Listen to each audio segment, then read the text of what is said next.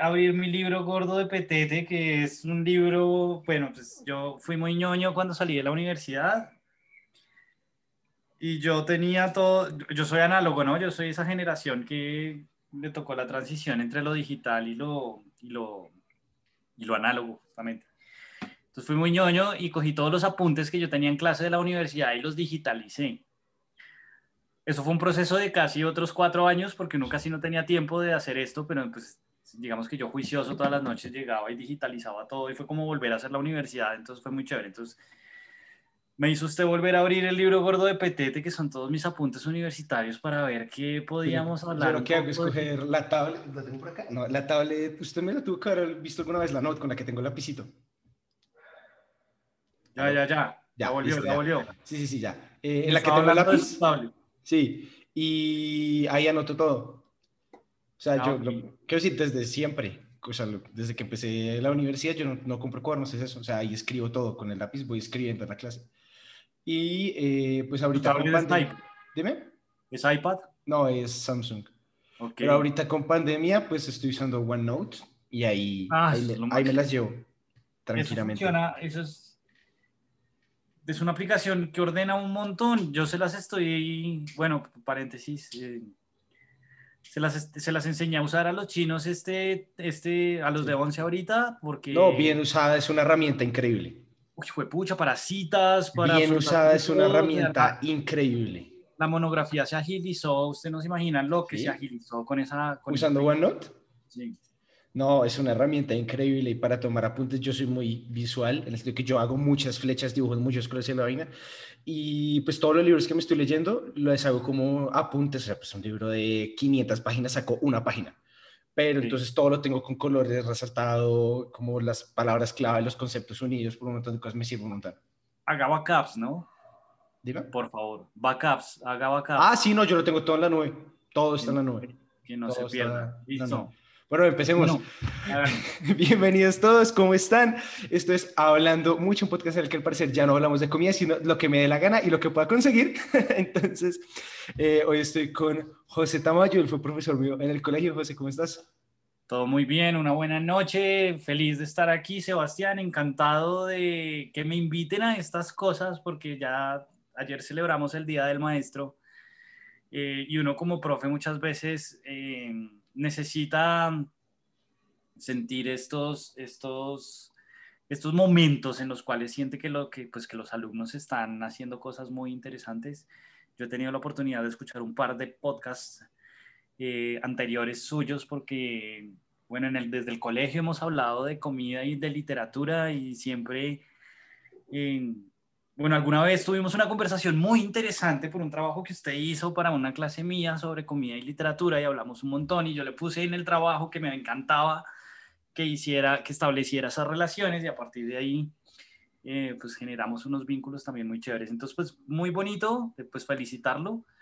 Eh, sobre todo por, por la constancia, ¿no? Porque creo que los podcasts son una cosa sobre todo de, o bueno, todo lo que lo que se hace ahorita para Internet es un poco también, o sea, uno tiene muchas intenciones, pero pocos los que, los que se han mantenido. Ya va varios capítulos, ¿no? Ya va son un montón. este es el décimo. Sí. Y estoy pues en el podcast de la universidad, que quien no lo sepa se llama No Como a Cuento. Vayan a buscarlo, también está en YouTube. También súper interesante, mucho más ñoño que este. O sea, acá me doy el lujo, yo investigo y lo que sea, acá me doy el lujo de hablar sin tanto tecnicismo. Allá si quieren conocimiento súper rígido, por llamarlo de alguna forma, sobre la alimentación. Vayan a verlo, muy bueno también. Y no, pues otros proyectos que se vienen. Ah, también Instagram, una página que estoy relacionando pues un montón de temas que he visto a lo largo de mi vida con gastronomía. Yo hice un par de recetas de usted cuando empezó el proyectico de Instagram, pero ese duró poquito. No, sí, duró poquito y mientras más lo pienso, más me doy cuenta que no es lo que quiero hacer. Perfecto. Eso en parte, sí, en parte por eso empecé con todas estas cosas desde el año pasado. Eh, creo que fue en septiembre, octubre.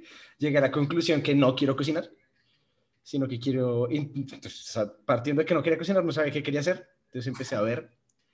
Y de alguna forma todavía he estado muy relacionado o me ha gustado mucho la parte artística y de medios y de todo. Pues en el colegio estudié cine, eh, siempre he estado metido en la radio, en hacer todo ese tipo de cosas. Entonces decidí que me quería meter por la parte de divulgación y medios eh, y obviamente relacionándolo con la cocina. También desde siempre he escuchado filosofía, desde siempre he leído filosofía, desde siempre he pensado muchas maricas y he tenido muchas dudas. Entonces, en parte también por eso sale pues todos los proyectos que estoy haciendo, ¿no?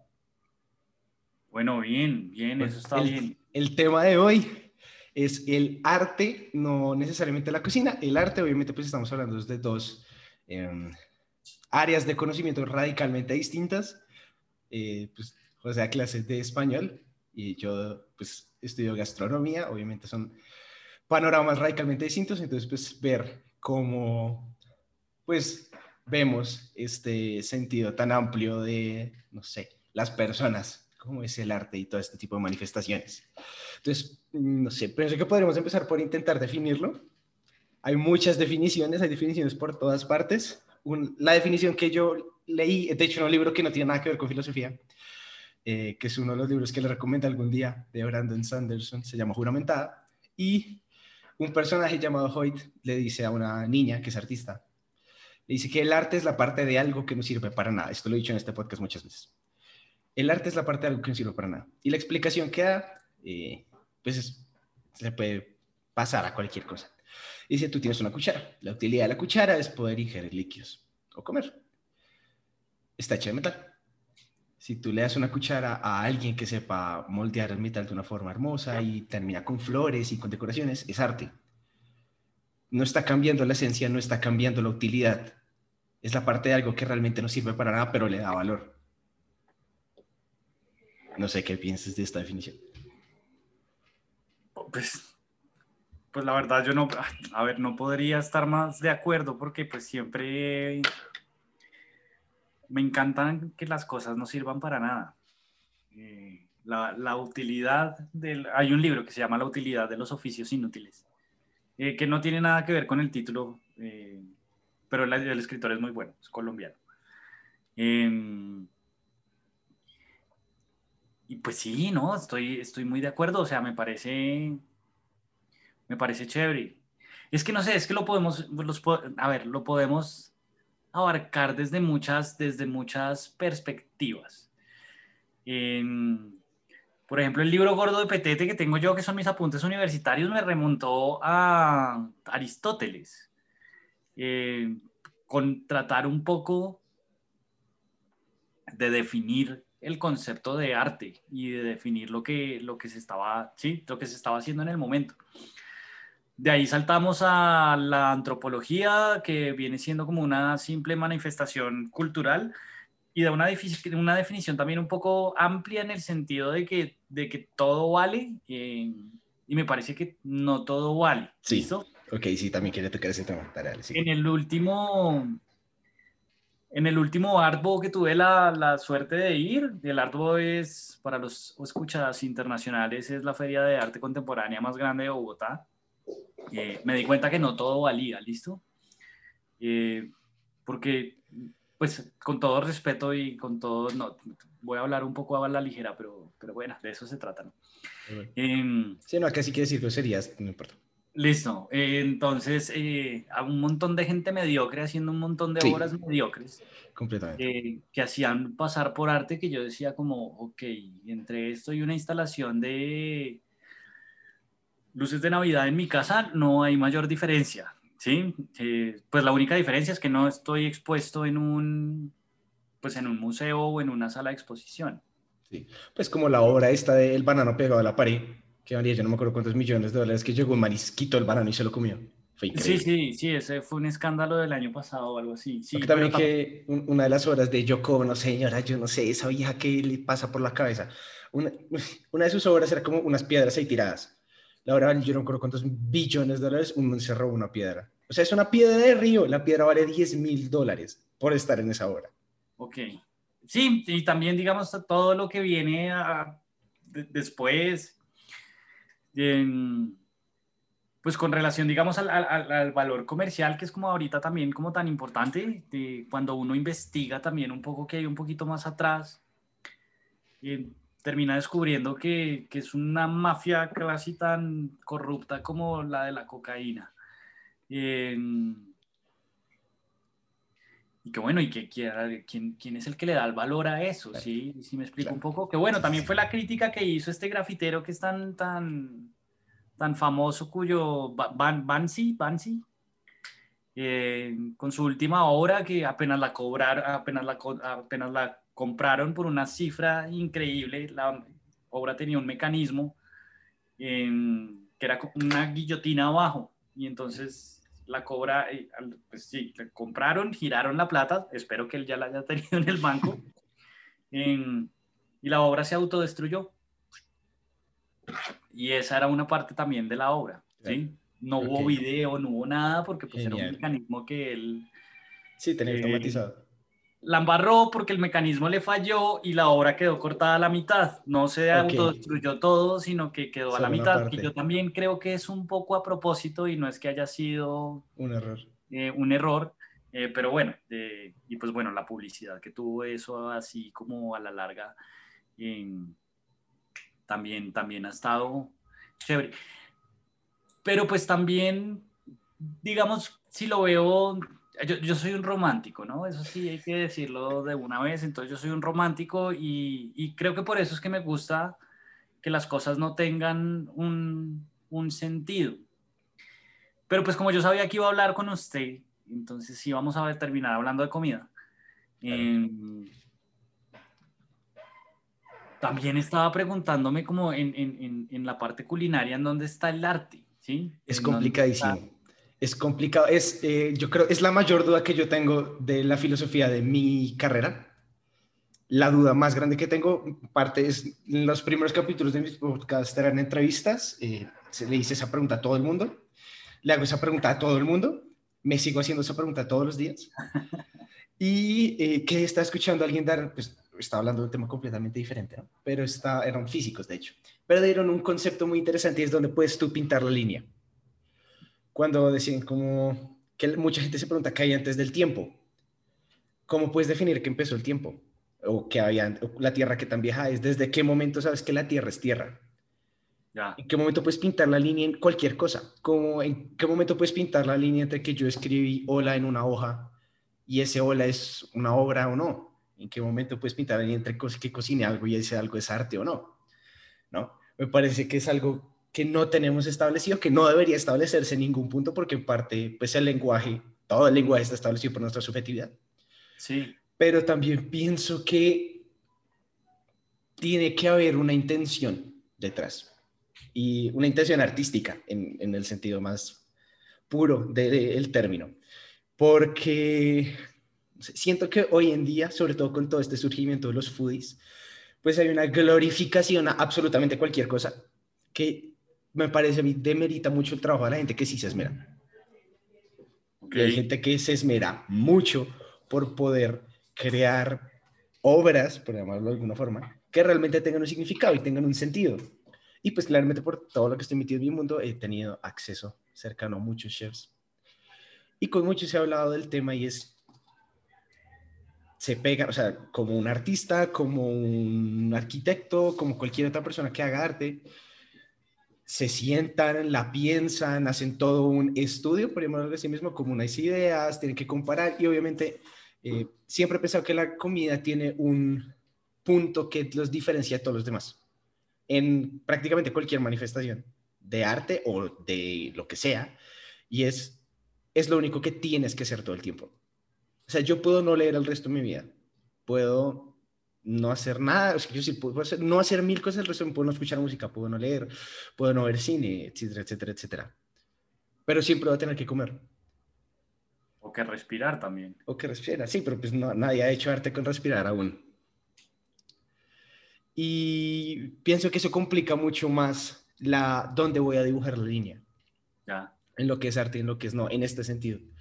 Precisamente porque verlo como arte y glorificar, mediatizar todo este fenómeno, me parece que ridiculiza un poco la misma cocina. Y voy a intentar asentarlo un poquito en algo pues, que tú sabes, es de literatura. No me acuerdo cuál es la señora. Es una española súper joven, porque vi la entrevista hace poquito, pero no me acuerdo el nombre. Creo que la vez se ganó dos premios. Y luego la entrevista, creo que es un comediante, y le pregunta, ¿tú cómo escribirías si a ti no te pagaran? Y ella lo que le responde es, esa es la pregunta más importante que yo me hago todos los días. Ella es escritora, se ha ganado yo no sé cuántos premios. Y era la segunda vez que se ganó un premio determinado, no me acuerdo cuál es.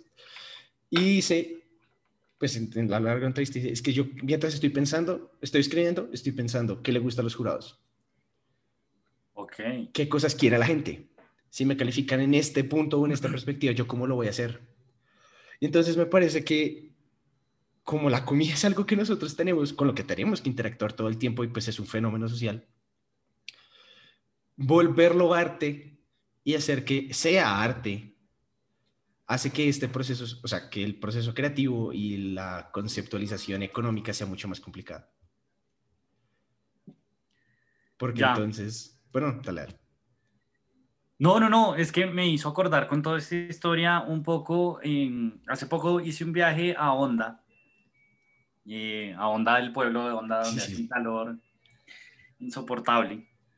Y bueno, el sitio donde me hospedé no tenía restaurante, solamente me daban desayuno, no me daban ni almuerzo ni comida, entonces pues me tocaba salir a buscar la comida. Eh, y bueno, pues queda, digamos, como en un lugar ahí, pues bonito, en, sí, turístico. Entonces, pues era como muy, tocaba ir al restaurante del hotel de al lado, que si había restaurante, tal, tal.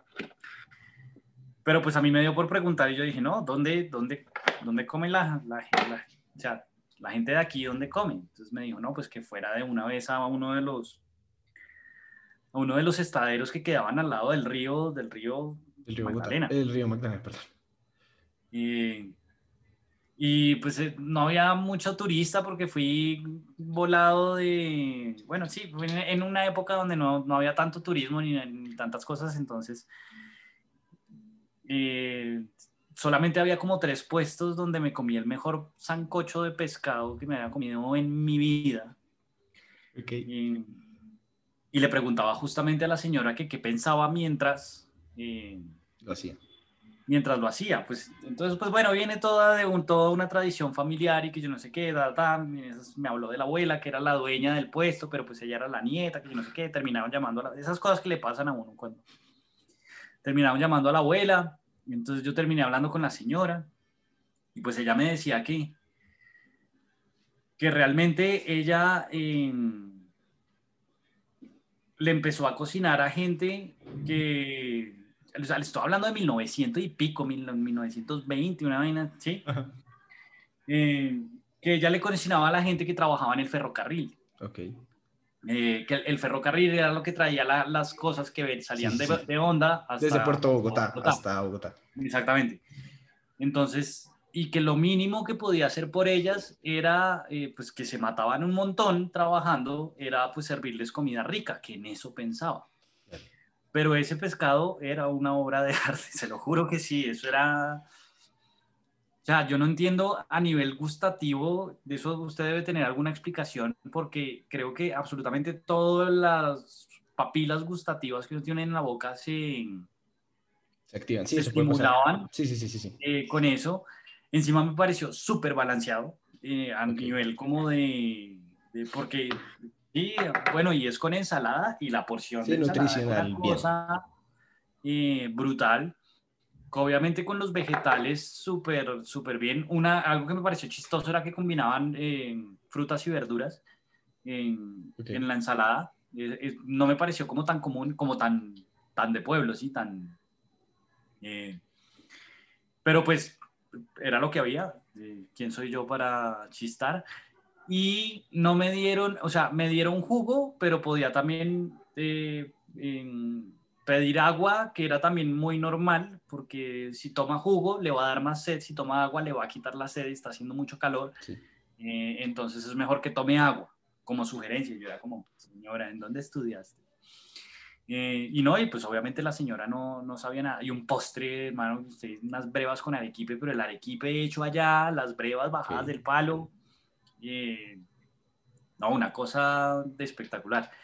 Pero, pero sí fue, yo decía, pues esas preguntas que justamente hoy no vamos a alcanzar a resolver. No, nunca se van a resolver. Eh, pero yo sí decía, y yo le daría una estrella Michelin a ella y no al señor Barrientos. Sí, es, es complicado, precisamente por lo que, como es algo con lo que estamos relacionados todo el tiempo, poder pintar la línea es muy complicado. Y como pues, eh, todas las manifestaciones artísticas terminan siendo parte de nuestro lenguaje, todo el lenguaje está adscrito a nuestra subjetividad individual. Puede que para lo que dice arte, para mí no. Y eso es un dilema que yo creo que es muy complicado precisamente por lo que te decía antes de empezar a grabar, porque estamos, a mi juicio, glorificando lo que no deberíamos glorificar en la cocina. ok. En la cocina. Y entonces, ¿qué debemos glorificar? Los ingredientes. Eh, uf, yo estoy completamente en contra de glorificar absolutamente nada, pero eh, el punto iría más hacia el plato per se. Y me explico. Eh, Ah, creo que ya leíste lo que escribí al respecto, ya próximamente la gente lo va a poder leer.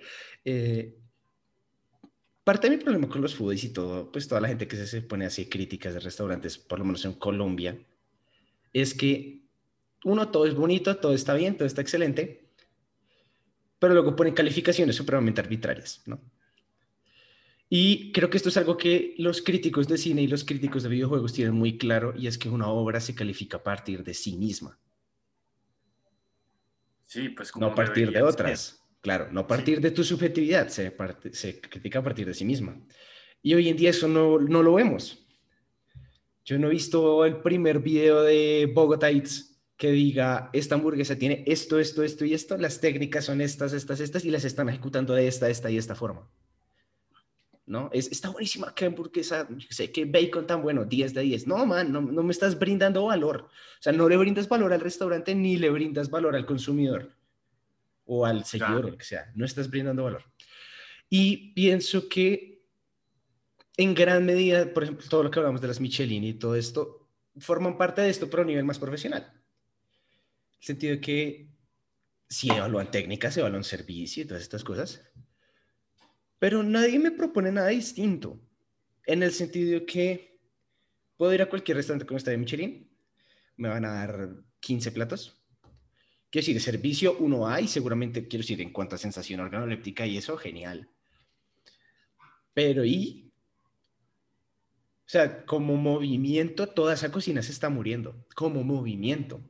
Porque uno no es rentable, para nada. Y dos, eh, precisamente mucha gente está empezando, bueno, mejor yo estoy empezando a pensar como mucha gente, pero después no es un movimiento que yo inventé, el hecho de volver al slow food, interpretar la comida como ingredientes que sea que son, ¿no? O sea, a mí me dan esferificaciones, quiero decir, hacer esferificaciones está genial, es muy divertido, pero más allá de eso, ¿qué? O sea, ¿qué tanto valor me agrega en vez de comerme la aceituna de un mordisco, comerme la aceituna como líquido en una esfera? ¿Qué ah, tanto valor me agrega, por ejemplo, eh, la hostería francescana, se me olvidó cómo se llama, Máximo Motura, tiene un plato en su restaurante que se llama, creo que es los cinco etapas del parmesano, si no estoy mal. Y utiliza parmesano en cinco etapas de maduración de cinco formas distintas. O sea, como concepto es muy bonito. Y pues obviamente forma parte de su identidad como italiano, bla, bla, bla, bla, bla. Pero, ¿y para? Que creo que es la pregunta que, la, yo creo que es la pregunta más difícil que nos, que nos hacemos en absolutamente todo y es para. Pero es que yo, yo creo, Sebastián, que, que todo eso lo hacen es porque nos están vendiendo una experiencia. Sí, completamente. Y, a, mí me han, a mí me han remarcado esa palabra hasta la necesidad en todas mis clases. Sí. Completamente, Y ahorita lo que se mueve es, es, es, es eso. ¿sí Pero hay experiencias más enriquecedoras. Puede haber experiencias más enriquecedoras. Pues claro, ¿no? Si a usted le gustan los masajes, pues vaya No, claro, no, no, no, dentro de la de la cocina. Obviamente, quiero decir, mi propio, yo me puedo dar mi propia antítesis, acabo de decir que todo lo que es arte está interpelado por la subjetividad, sí, claro. Pero pienso yo que es desmedidamente innecesario. Por eso creo que no tiene sentido glorificarlo.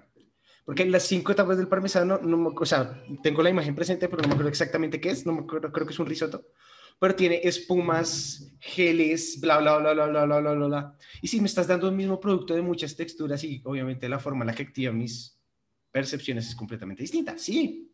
Pero ¿y? Bueno, ahora yo la pregunta que le haría es al chef, ¿alguien ha repetido? No. ¿Sí me explico? ¿Alguien ha vuelto? a Nadie hacer- vuelve. Exactamente, es porque son esas cosas que se hacen solamente una, Claro, una Pero en la vida. puedo, por, por eso te digo que siento que hasta cierto punto todos son lo mismo. Puedo ir a uno, puedo ir a la Estereo Francescana y lo único que va a cambiar con el cielo o con cualquier otro restaurante, que pues, de hecho fui al cielo, es el ¿Y sabor. ¿Qué tal? ¿Hay ángeles? Es el sabor, es lo que va a cambiar. Porque el delivery system, eh, lo súper novedoso, es lo mismo. Eso es lo- por eso digo que glorificarlo es, me parece a mí un poco incorrecto en ese sentido. Porque todos me van a dar esferificaciones, todos me van a dar geles, todos me van a dar gases, todos me van a dar espumas, aires, nitrógeno en todos los platos. Y pues sí, pero ¿y? O sea, no tiene ningún valor que yo vaya a cinco restaurantes de estrellas Michelin. Ninguno. Es mejor ir a las plazas de mercado a comer. Tampoco. Sabes que uf, tengo problemas con todo. Pero retomando un poquito del arte, eh, algo que decías sobre, pues esta, para ti es arte, lo que decía esta señora, ¿no? Y así mismo para mí no es arte lo que hacen la mayoría de los que hacen este Chile. O bueno, es una, par- una parte del arte que estamos glorificando en exceso. Eh, hace poquito salió la segunda temporada de Love, Death and Robots, hace dos o tres días. Y eh, ni Castlevania. Buenísima también, buenísima. Y hace eh, como una semana me vi la primera temporada. El último capítulo se llama Sima Blue. No sé si te acuerdas, o si te la viste. No, ni idea, pero eche el Ok. rollo. Bueno, no, explico, explico, porque me hizo tener un- una crisis artística como de tres días, hasta que al final pude llegar a resolverla. Y es, eh, pues está en un futuro súper tecnócrata y un artista eh, es un, como que pinta murales, pero son murales del tamaño de planetas. Y el tipo es súper reconocido, le pagan miles de millones, el tipo tiene todo el dinero del mundo.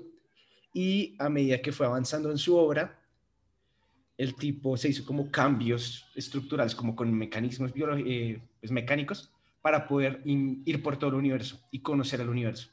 Y así poder plasmarlo en sus obras. Y después llega un momento en el que el tipo dice que va a ser una gran revelación, bla, bla, bla. Baja en el telón y en la mitad de la obra hay un cuadro azul. Y cada vez el cuadro se va agrandando, el cuadro se va agrandando, el cuadro se va agrandando, hasta que al final muestra un mural completo del tamaño de un planeta solo de ese azul. Y eh, como que esas son las memorias de una periodista. Y luego volvemos al presente y se supone que han pasado 100 años desde esa obra. Y Sima, que se llama el artista, llama a la periodista a una isla en un planeta. O sea, el tipo es dueño de un planeta. Entonces va a, la, va a la isla en la que está el tipo, lo saluda, se pone a hablar. Y el tipo le muestra su última obra. Y su última obra es una piscina. Entonces la señora le pregunta, la periodista, ¿qué es?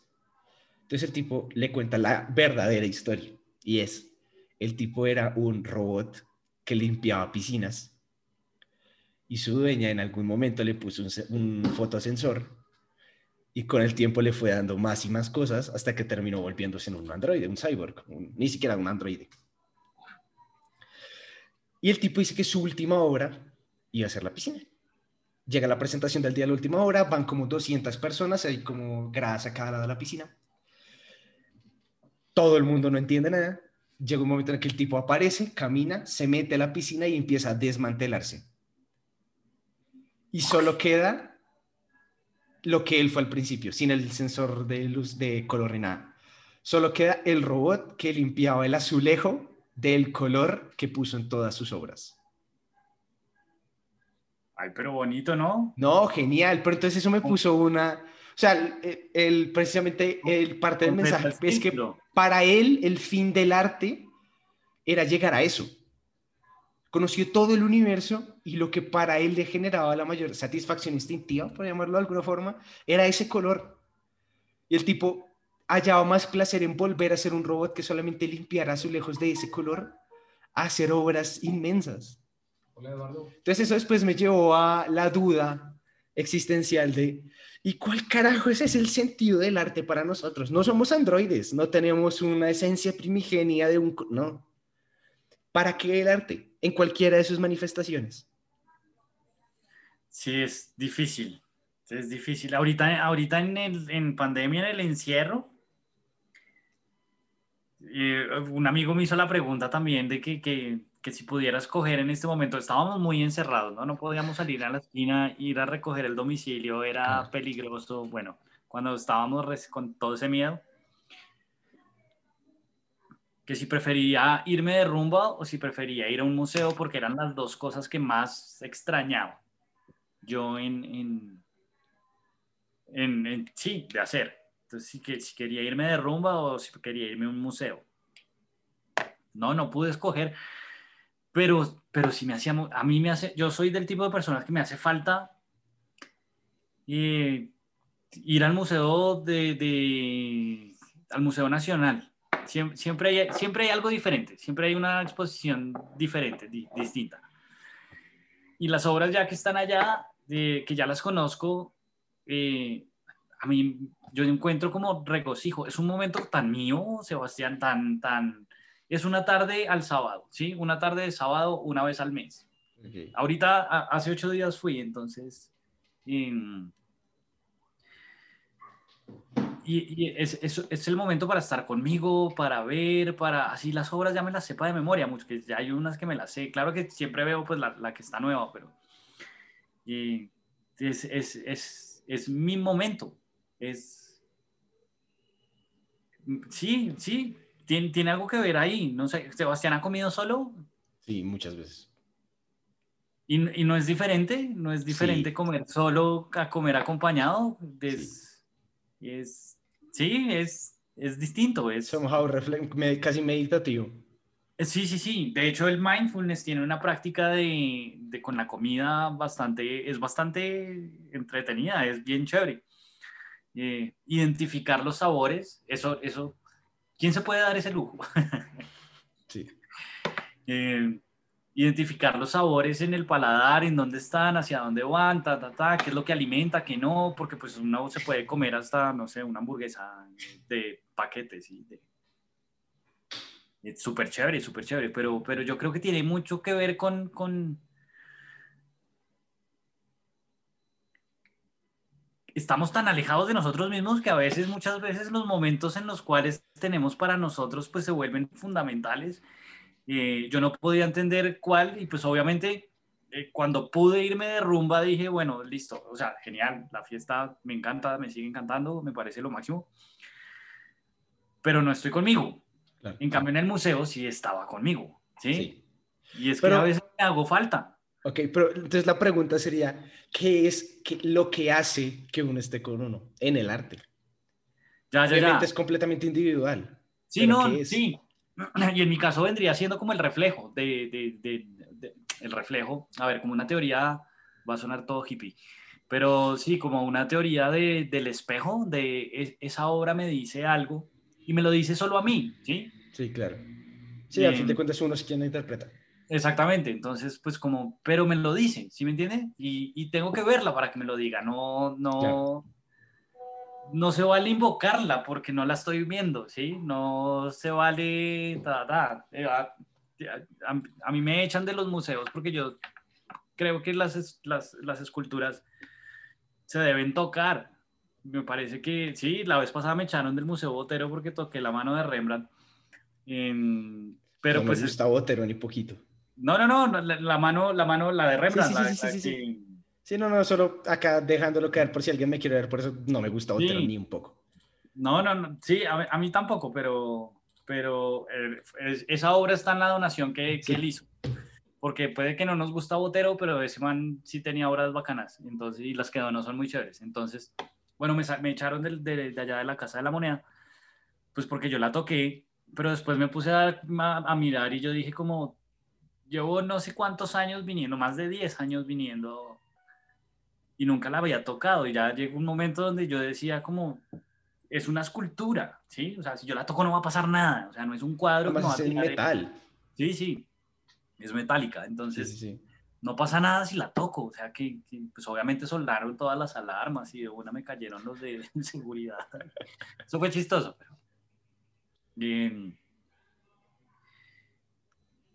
y tocarla fue tan rico, fue tan... Gratificante. Sí, pero no por la diablura, porque yo sabía que me iban a estar... No, claro, claro, por la experiencia. sino, sino sentirla, o sea, el, el tacto. Entonces, pues salí de ahí, pues obviamente súper orgulloso porque me habían echado, porque ta, ta, ta, sí, uno que lleva el rebelde por dentro. Em, y camino hacia la casa porque me devolví caminando. Eh, entonces dije, ¿qué se sentirá tocar, eh, digamos, el peine del viento? Que, que, es, es, Renoir en... No, no, mentiras, creo que estoy diciendo una burrada, pero creo que sí es Renoir en, por allá en una, playa francesa, eh, que me parece también alucinante. Y después me puse a ver figuras y yo decía como, digamos, algo de, de Da Vinci. ¿Sí? No, no el David, para que no quede ahí como con cosas ahí raras.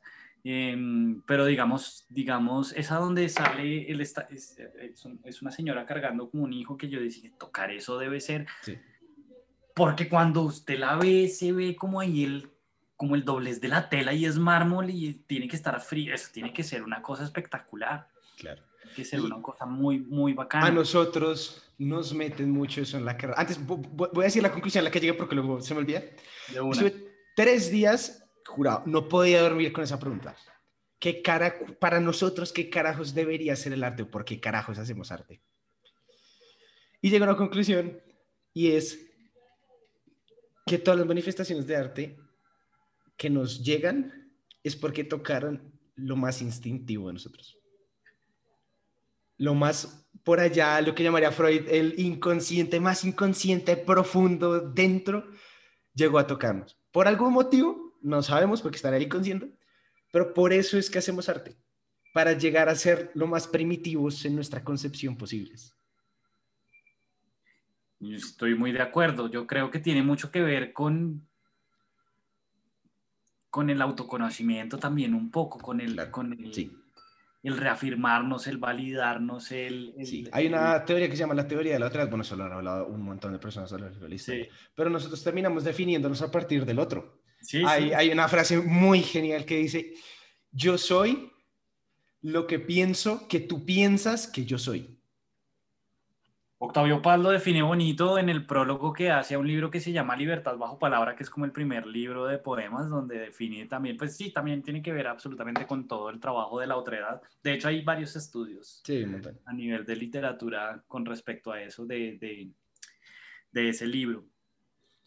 Y, y, y, y, yo sí creo, Sebastián, que todo el arte tiene que ver conmigo y entre más... Completamente. o sea, entre más conozco yo de arte, aunque pues yo no sienta que, que o bueno, vale huevos si siento o no siento, si conozco o no conozco, pero entre más profundizo, entre más... Usted sabe que yo soy de obsesiones, entonces, por ejemplo, digamos, a mí me da por obsesionarme por conocer absolutamente toda la obra de eh, Da Vinci, que todavía me parece un tipo encantador y súper indescifrable.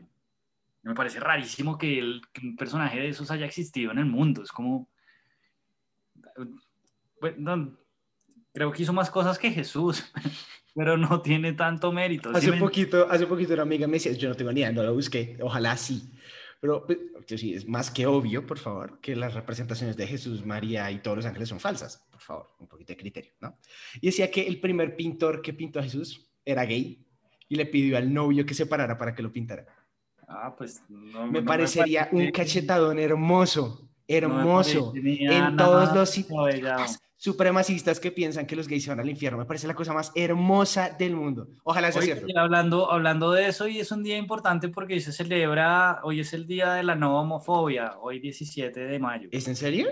Sí. Bueno, ya saben que ya lo estamos grabando, no tengo idea. Bueno, parte del cuento me parece súper ridículo de la religión, bueno, de esta. Hoy, hoy, hoy ¿qué? Hoy hace, pues es un poco chistoso la celebración porque, bueno, bueno, pero hoy hace 31 años la Organización Mundial de la Salud decidió que ser homosexual no era una enfermedad mental. A mi universidad hace, no, hace muy poquito hizo un estudio diciendo que sí, casi me vomito.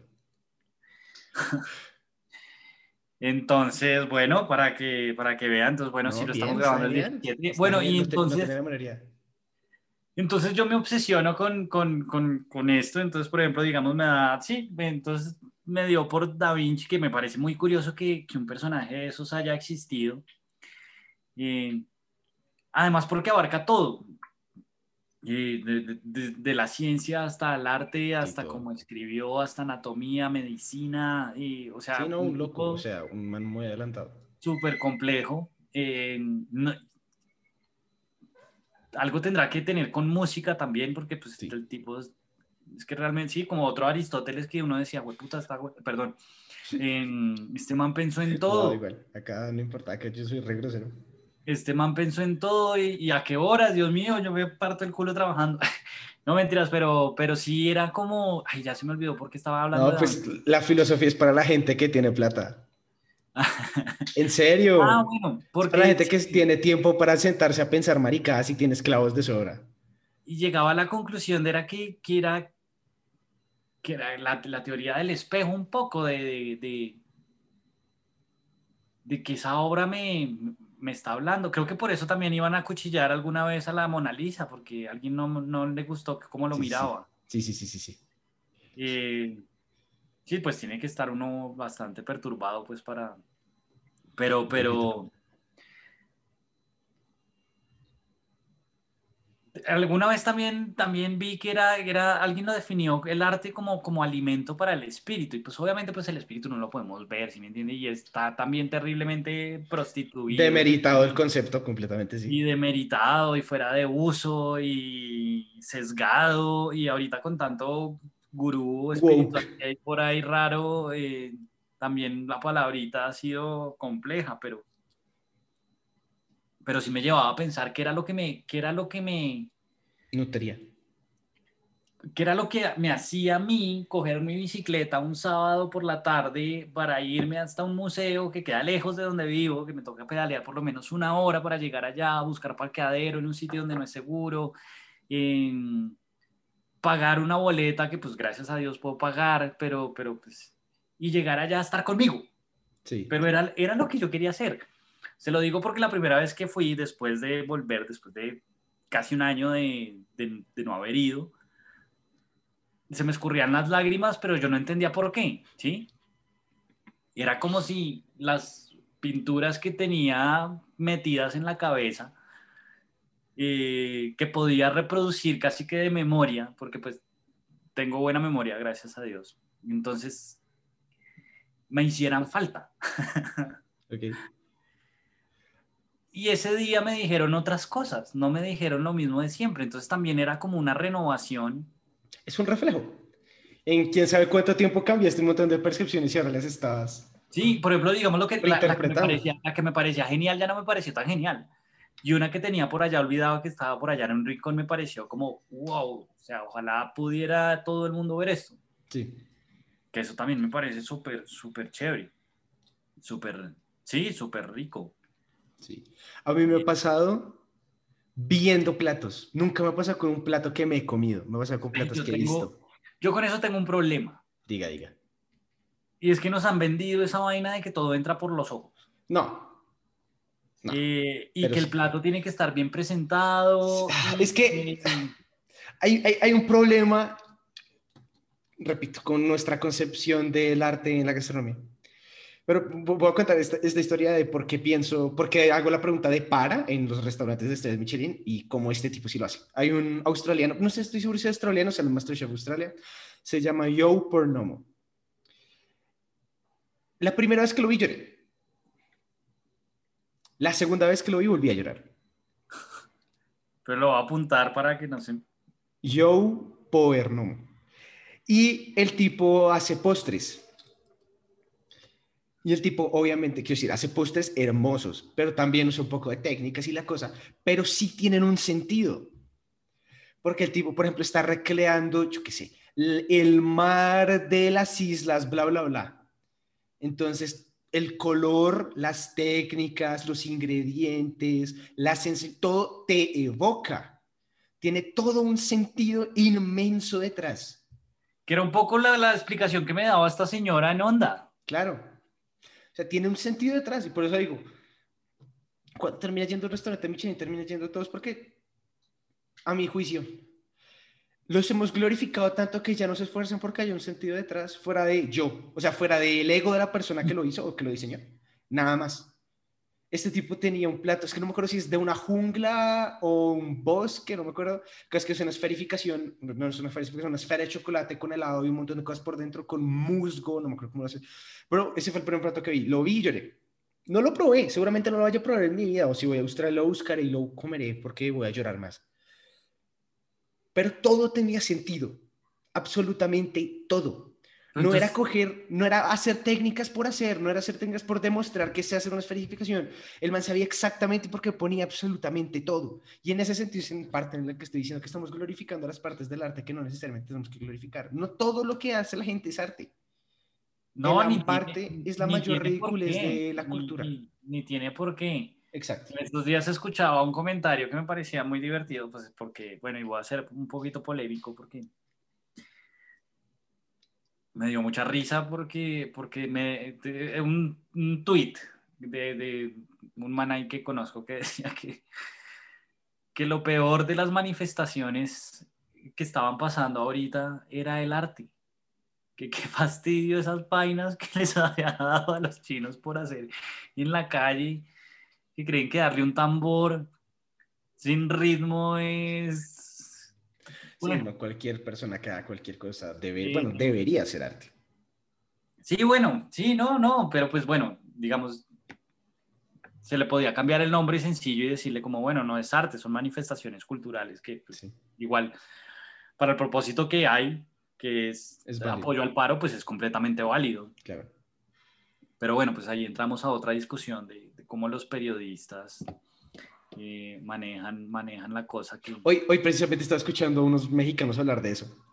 Eh, pues no, ni siquiera el paro era algo que hicieron hace unos par de años. Y decían que no existen noticias. O sea, todas las noticias nos las relatan, no nos las informan. Y nunca había, nunca había quedado en cuenta. Pero el tipo no, o sea, quiero decir, obviamente habla de la subjetividad y toda la agenda política que hay detrás del periódico o el noticiero. Pero decía, te dan encuadres, bien hechos, te dan música, te dan un ritmo, te dan un tono, te lo están presentando, o sea, te están pasando casi que una película. No te están diciendo lo que pasó. Es una narración y casi siempre es diferente de lo que realmente pasó. Sí. Casi siempre es diferente. Sí, es, es, es literatura, todo es literatura todo es como uno lo, a menos de que uno esté pues ahí metido y sepa cómo fue que pasaron las cosas. Pero si usted ya lo cuenta, ya lo está contando desde, desde su, subjetividad, claro. Entonces, pues sí, sí, pero sí, es, es cierto. Entonces, pues, me dio mucha risa porque yo nunca había pensado en esas vainas, en, en los carteles y en... Bueno, hay, hay, hay, hay, hay grupos en el paro, hay un grupo de batucada que se llama Inja, que es brutal, que es una cosa hermosa pero pues es un grupo de batucada que va a animar el paro, ¿sí? Esa es su función. está, está chévere, está chévere. Me acuerda, me acuerda un poco a usted en, en, la época de colegio. Como el porte de, de los mancitos, me, me da risa. ¿Por qué? Por, porque pues ellos usan trajes que parecen kimonos y tal, tal. Okay, okay, recuerda al hapkido y a todas esas vainas que usted Ok. siempre eh... al colegio para chicanear. Mentira, mentira. Sí, les llevo un par de esos, sí les llevo un par de esos. Eh... Uf, a ver. ¿Cómo, ¿Cómo crees que uno puede dibujar la línea? ¿En qué momento cualquier cosa puede ser arte o no? Es que yo creo, Sebastián, que, que primero, a ver, primero cada quien dibuja la línea, ¿sí? Como se le cante. Y segundo, ¿es útil la línea? Debería. Sí, o sea, deberían el sí, pero también entramos, digamos, a una discusión de, de, lo bueno y lo malo, y creo que hay que... No, no, no se trata de bueno o malo, de... a lo que esto, llegar. Esto sí, esto no, ¿sí? Porque yo también defiendo que no todo, no, todo, es, arte. ni tiene por qué serlo, no. No, no, eso sí, no. Porque no todo es una manifestación cultural, todo es, o sea, justamente la línea la pondría en en el, en el sentido que tenga, pero entonces ahí caigo en otro maniqueísmo bastante maluco y es que todo arte tiene que tener un propósito y justamente empezamos hablando de que el arte no sirve para nada. No sirve para nada. Y al no servir para nada, pues no tiene por qué tener un propósito. Eh, entonces, pues se vuelve ahí, digamos, como un círculo donde llevo toda la vida intentando salir. No, mentiras, no, pero sí se vuelve un círculo donde uno, donde uno muchas veces dice como, como, pues por ejemplo, digamos, ya sé que, que al árbol, cuando vuelva a ver, no, no voy a ir. ¿Sí? No, ya, ya por allá no vuelvo, pero entonces pues ya, ya, ya tiene un sentido que no vaya y fue que tuve una experiencia desagradable la última vez que fui y me pareció que no era tan, tan chévere. A veces que vi unas cosas que yo decía como, esto que hacen en un museo, o sea, que hacen en una galería. No, y el precio, hermano. ¿Cuánto costaba la entrada? Escucha, yo nunca había visto, era un tapete, costaba, es que eran dólares, pero eran muchos dólares. Creo que eran 17 mil pesos, eh, 17 mil dólares. Ok. ¿Un tapete? Un tapete, un tapete. Y yo, pero ¿quién lo pisó? ¿El Dalai Lama o cosa? eh, Sí, no, era una cosa ridícula. y justamente también lo que hablábamos al principio de, de la mediocridad que hay ahorita en... En hacer las cosas por hacerlas. Eh, eh, bueno, pues ahí vamos otra vez y vea que volvimos otra vez a caer en lo mismo de, de hacer por hacer, aunque a veces hacer por hacer también está muy bueno. Sí. ¿Sí? Pero creo yo que tiene que haber mucho conocimiento detrás. Bueno, quien no sepa, también soy músico, toco cuatro instrumentos. Y cuando empecé a aprender jazz en el saxofón, eh, mi profesor, yo creo que nunca había visto tanta técnica musical en una sola clase. O sea, yo un día llegué y le dije, y tengo que montar esto para el colegio, quiero ser un solo, yo no sé qué. Me hizo guardar el saxofón, me hizo sacar mi libreta, la que no había apuntado hace nada, hace dos años, y llené yo creo que 10 páginas de teoría. ¿Y a qué voy con esto? A que yo creo que si uno hace, mejor dicho, para uno tener la suficiente capacidad de hacer las cosas por hacer, uno tiene que tener mucho conocimiento de lo que sea que esté haciendo.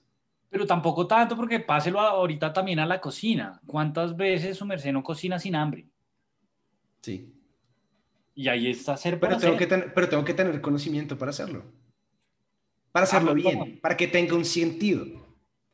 Bueno, sí, pero no, estaba pensando en una señora empírica que está en su casa en cuarentena y, nunca ha cocinado y un día, pues, ¿qué es lo fácil? Y eso que ahorita tenemos internet, pero si esto nos hubiera pasado. No, igual, así la gente tenga todo el conocimiento del mundo, hay mucha gente que no le gusta cocinar y ya está. Y pues es perfectamente válido. Pero no es arte. Y, ah, bueno, no, sí, sí, sí. Sí, también, también es cierto. o o también simplemente por, por desarrollar la técnica, ¿sí? Me, me, explico, de hacer por hacer. Para aprender. Sí, o por desarrollar una técnica, ¿sí? Porque Estaba pensando como en los bocetos de los, de los pintores. Sí, claro, completamente. Me acuerdo que hace poquito estaba viendo las fotos de mi celular y todos los de gastronomía le tomamos foto a todos los platos que hacemos en clase, todos. Estaba viendo los platos que hacíamos en cocina básica, la primera cocina que uno ve en la carrera. Y los veía y decía, man, yo para qué les tomé foto. Yo para qué los ponía en mi Instagram, eso no es cuestión de orgullo. Y pues ahora, mi yo de ahora dice no, mi yo de antes decía, pata, está increíble. Y a fin de cuentas, pues, es, es, un poco bocetear, o sea, te enseñan todo lo básico de la cocina. Estás un poquito como boceteando a saber qué carajos vas a hacer para que después, como tú dices, puedas levantarme un día en la mañana, en la tarde, si tengo locha, que me invento, sacarte cosas, algo que salga bien. Por eso que en parte tiene que haber mucho conocimiento detrás para hacer algo que sea, diría yo, validable, que también es un término completamente subjetivo, pero pues validable como una manifestación artística. Y yo defiendo que el 99.9% de las cosas que yo he hecho en mi vida como cocinero no son arte. No, porque son comida. Pero eso, eso es parte del... No sé, tengo muchos problemas con el arte en la cocina. Sigo sin saber si lo es realmente o no. Yo la verdad no creo. No creo en la culinaria como un arte. es complejo. Sigo, yo sigo sin, sigo sin tener una respuesta. Y de hecho, hace poquito en la página en la que hablo de filosofía y comida, que se llama arroba en Instagram, hablo sobre los dilemas que implicaría que sí lo sea. Bueno, que implica hoy en día. Y es eh, un poquito lo que hablábamos antes de empezar, y es, ¿por qué que sea arte hace que cueste más? ¿Por qué que sea arte hace que tenga un valor intangible, completamente intangible, subjetivo, desmedido? Una cena en el cielo con vinos y con todo cuesta casi un millón de pesos por persona. ¿En serio? Casi, casi un millón, sí. ¿Para? O sea, quiero decir, está muy bueno, vayan, pues si tienen la plata, ¿no? Es una experiencia. Pero no te va a cambiar la vida. ¿Cuál ha sido la boleta de, de, un concierto más cara que haya comprado? No sé. Usted es de Stereo Picnic. Pero no, no siento que me hayan atracado en uno. Y es que yo que no, no, no, no, no, no, digo, no digo de que... ¿La boleta más cara? Sí. No sé, mm, tal vez 400, tal vez. Ok, ok, pero igual es plata. No, claro, es plata, un montón. No, y yo gasto plata en muchas maricadas. Pero mi punto es, no sé, por ejemplo, ir al cielo. O sea, está muy bueno, es una experiencia cabroncísima. Pero no me cambió la vida, no lloré, no me emocioné, me explicaron todo el concepto porque cuando haces el servicio tienes literalmente un mesero acá pendiente de absolutamente todo y te cuentan todo. Y que es cuando con otro dilema que tengo, con que la cocina sea arte y es el celebritismo. Tanto con los chefs como con la comida. Es lo que te decía, que un chef tenga una Michelin hace que todo suba de precio. ¿Por? no me cambió el plato, no me cambió la experiencia porque estoy pagando el ego de alguien, igual que un artista, exactamente lo mismo. Igual que un escritor, igual que un montón de... ¿Por? O sea, ¿para qué? O sea, ¿por qué carajo se supone que tengo que pagarle literalmente el ego a alguien más? No, pero a los escritores les va súper mal ahí porque esos huepuchas, esas regalías, no, eso no llega nunca. Sí, no, pero pues en, general, que decir, en prácticamente todas las manifestaciones de arte, mientras más famoso sea alguien, más pago, porque sí. Sí, como, como, sí, pues como todo. Pero no tiene sentido. Como tantas cosas en la vida. Que no, no claro, completamente, pero pues sin ponernos tan filosóficos. Realmente no me cambia nada la experiencia. Quiero decir, yo fui hace dos años, un poquito más, año y medio, eh, dos años y medio. Y pues está muy bien, está muy rico. Es una experiencia, lo que tú dices, o sea, literalmente una experiencia. Bueno, y, y yo es que no he conocido a nadie que le haya cambiado la vida ir al cielo, pero puede que de pronto alguien sí le pudo haber pasado. Sí, claro. Que, no, pues... haya descubierto que eso es lo que él quiere hacer en la vida del resto de... y que quiere montar. Pero ahí, tengo otro. Uno no tiene ni idea qué quiere hacer con su vida nunca. Yo estoy, pero mientras más leo, más estoy profundo. Es que no me acuerdo quién es el que tiene la frase, pero es como el ser humano nunca sabe que tiene claro, no me acuerdo quién es. Pero mientras más pienso y más leo, más estoy completamente convencido que uno nunca está completamente convencido de lo que quiere hacer. Y uno todo el tiempo está en esa búsqueda, búsqueda constante de nutrirse de otras experiencias para intentar saber más o mejor o con más sustento qué es lo que quiere o no quiere. Es un poco el dilema también de qué, qué, qué hay de, de, de, la incertidumbre. Solamente los que manejan la incertidumbre eh, pues van a salir adelante después de todo lo que viene en este periodo post-pandémico, porque es que nunca sabemos qué va a pasar mañana. Sí, pero ¿y? O sea, bueno, no sé, yo tengo la teoría, no sé, la filosofía propia. No sé si esta frase la dijo alguien o no, esta frase la tengo en mi WhatsApp, es un montón de tipo, no sé si alguien la dijo. Y es, yo quiero vivir de forma tal que el día que me muera, cuando voy hacia atrás no me arrepienta de nada. Yo creo que una de las mayores cosas que hacen que uno se arrepienta de no haber hecho algo es el miedo. No pienso ir con miedo nunca. En el sentido más... Que yo soy de los que piensa que es mejor arrepentirse por hacer las cosas que por, que por no hacerlas, completamente. Pero pienso Pero que... Me ha traído muchos problemas en la vida, ¿no? muchos días... Pero el problema es parte de vivir, está genial tener... Bueno, no está genial, pero pues es parte de la vida y que... Pues, no, a mí sí me parece genial tener problemas porque cada problema me enseña algo y... Y me acerca más y me parece una chimba tener problemas. Pues obviamente no los busco, ¿no? Pero... no, no tenerlos, resolverlos, es lo interesante. Es que no, me acuerdo, no, me acuerdo, si es Schopenhauer o Rousseau, por favor, alguien corríjame, que dice que uno solamente valía la felicidad a través de la tristeza y el malestar. Es Schopenhauer. Schopenhauer, gracias. Y eh, sí, pienso, o sea, quiero decir, sí, pues la teoría lateral del reflejo de uno, cómo uno se proyecta a través de todo, todo lo que dice Freud y Nietzsche y toda esta vaina, pues sí, pero creo que uno debería llegar al punto en el que uno sería, debe ser capaz de no hacerlo. Uno, yo creo que parte del proceso, no sé, de autodescubrimiento, por decirlo de alguna forma, debería estar en poder valorar lo bien que uno está ahora. Pero se pierde también la gracia, ¿no? No, o sea, no, no, no, no, quiere decir que uno no vaya a tener malas experiencias o que deje de vivir los problemas o lo que sea.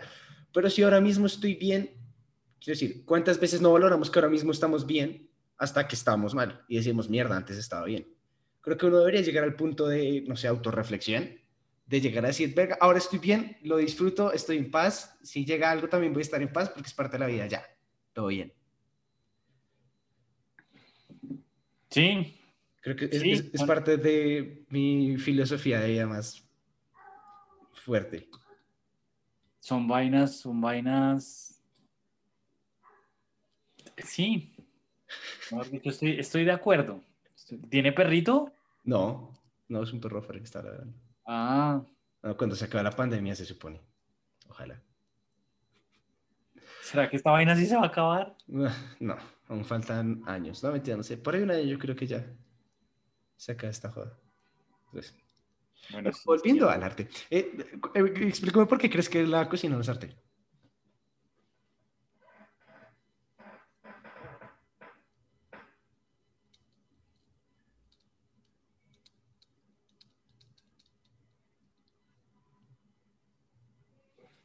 Uy, pucha, espérame. Estoy buscando, buscando porque es una experiencia. Ok. ¿Y el arte no es una experiencia? No, el arte es una cosa. ¿La música es una cosa? ¿No es una experiencia? ¿El cine no es una experiencia? Yo no voy a cine hace mucho tiempo. La literatura no es una experiencia. Yo he llorado leyendo libros. No, no, sí, espere, espere, espere, espere. No, no, no, tranquilo, o sea, no quiero decir, yo, yo sigo sin saber si la cocina es arte o no, prefiero pensar que no lo es, pero pues quiero conocer tu punto.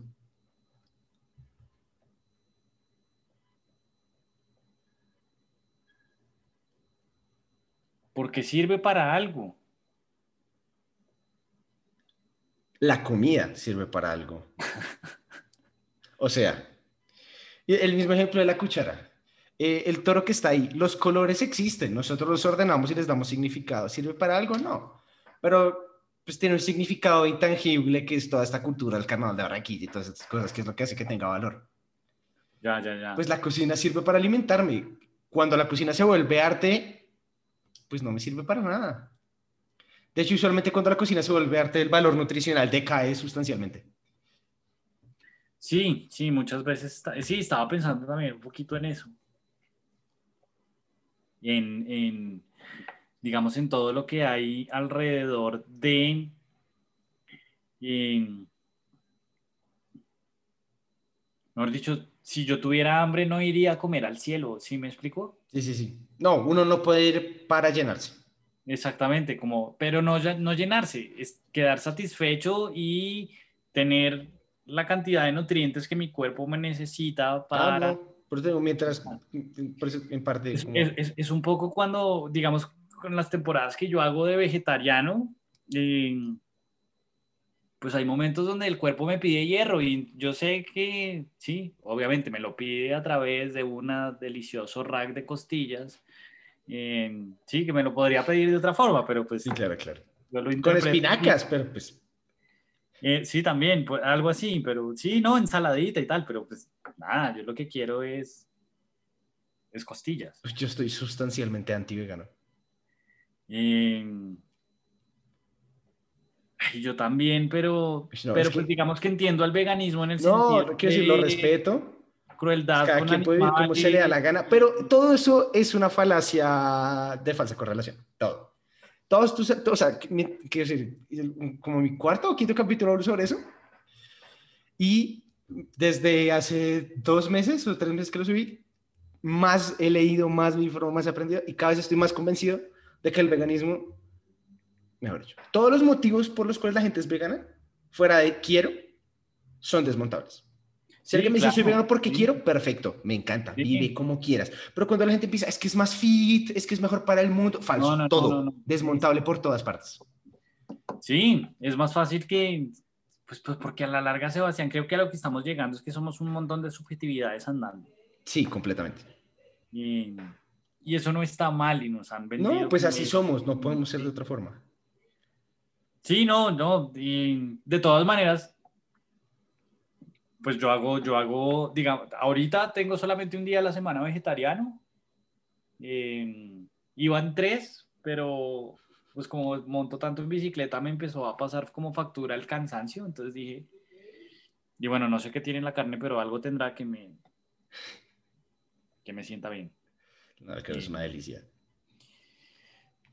Y pero también me gusta la comida vegetariana. No, claro, es deliciosa. O sea, hay un montón de preparaciones deliciosas que a mí me encantan. Y hay una cantidad de sabores y texturas que, que, pues, que uno también se debe. Sí, que uno no experimenta si se queda solo en la carne completamente. Sí, que uno debería. O sea, como no estoy en contra del veganismo como forma de alimentación, como porque la gente quiera. Estoy en contra de. ¿Es que es más? No, no es más que nada en la dieta no, más que todo eso, Sebastián, pues, ay, usted y yo lo sabemos que no, no, no solamente cumplen a una moda Sí, la mayoría. La mayoría. Porque la gran mayoría de los veganos ni siquiera han ido a consultar. O sea, ¿qué es lo primero que uno tiene que hacer? Pues ir a consultar a un... Al nutricionista. Sí, a un nutricionista a ver con qué reemplaza la cantidad de, de, de, Completamente. De alimentos que no. Y no, no, no, no. En, los dos, en los dos capítulos que hablo de la dieta vegana y de la industria de la carne, lo último, o sea, mi conclusión en ambos es la misma. Es, man, como lo que quieras, no me interesa. Ve el maldito nutricionista. Porque la gente, yo qué sé, los eh, youtubers de dietas veganas, no sé si les sirva o no, puede que sí, puede que no, no interesa. Bueno, en la mayoría de los casos no, pero ajá. Comen para ellos. Todos los organismos funcionan radicalmente distintos, man. Ve a un nutricionista que te haga exámenes y te diga qué tienes que comer y qué no. Sí, sí, sí. Y que, te haga, que haga buenos exámenes, ¿no? Que, le midan a uno la glucosa en la sangre, que le todo. Sí, es parte importante del proceso, porque la gente ve dos dietas que vio de cualquier persona, tetrafita en internet, es como, ah, voy a hacer eso. Y luego les dan déficits de todo, se terminan engordando, entran en depresión, es como, marica, ¿por qué? O le dan, le dan también una tabla nutricional que pues, no tiene sentido si usted no conoce su cuerpo. Sí, hay un montón de falacias, de falsa correlación detrás de todo eso. Y falacias narrativas en todas las personas que dicen, me ha ayudado a mejorar en mi día a día. Cállate. Pues, por ejemplo, digamos, Messi le fue muy bien cuando se volvió vegano. No, ni idea, no. Drokovic también le fue muy bien cuando se volvió vegano, pero era porque realmente su cuerpo lo, lo necesitaba. Claro que Drokovic perdió hoy con el gran Rafa Nadal, entonces eh, supongo que debe estar comiendo carne hoy. no, ni idea. Pero no, pues genial, o sea, es perfectamente válido.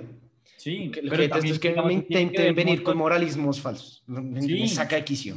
Me saca de Tiene que ver también un montón con, con, las ollas que utilizamos también en el momento en el cual preparamos los alimentos, o sea, es carretas. ¿sí? Bueno, también la, mitad de las cosas que nos dicen por ahí es pura mierda. Eso, sí, completamente. Vaya y compruebe las cosas y ya. Eh, hace, hace poquito estaba leyendo a Tomás de Aquino y hay una frase que me rayó un montón porque el tipo pues era súper católico, uno de los mayores filósofos católicos de la historia, súper teísta. Y el tipo dice, tenle miedo a los hombres de un solo libro. Y yo me quedé así pensando como, marica, cuánta profundidad para una persona que era tan supremamente teísta. Tenle miedo a la gente que emite ese tipo de sentencias. ¿Por qué? Porque generalmente están equivocados, o sea, no hay, no hay un, no hay un, no, hay una sola cosa. No, claro que no. Claro que no.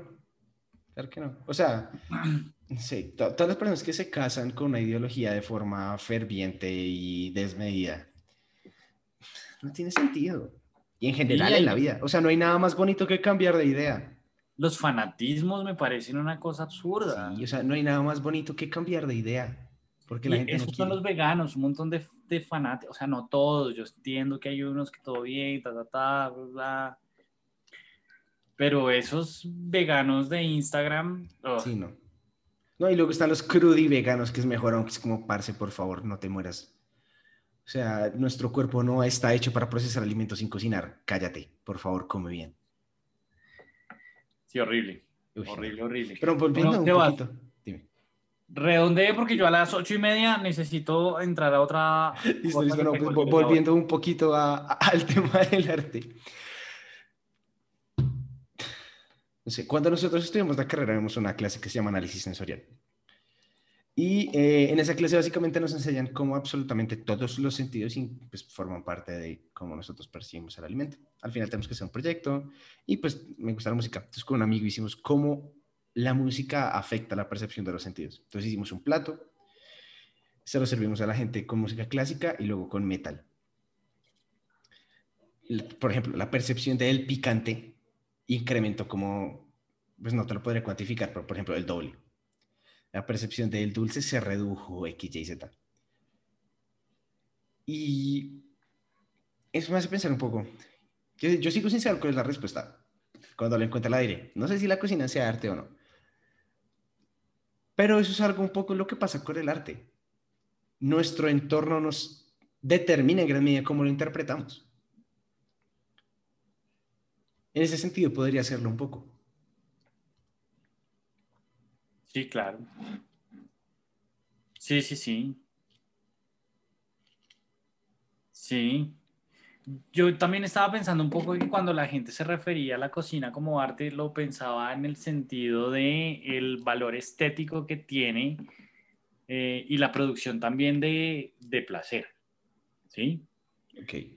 Porque, porque no conozco a la primera persona que no quiera comer rico. Sí, claro, completamente. ¿Sí? Pero no porque sepa rico es arte.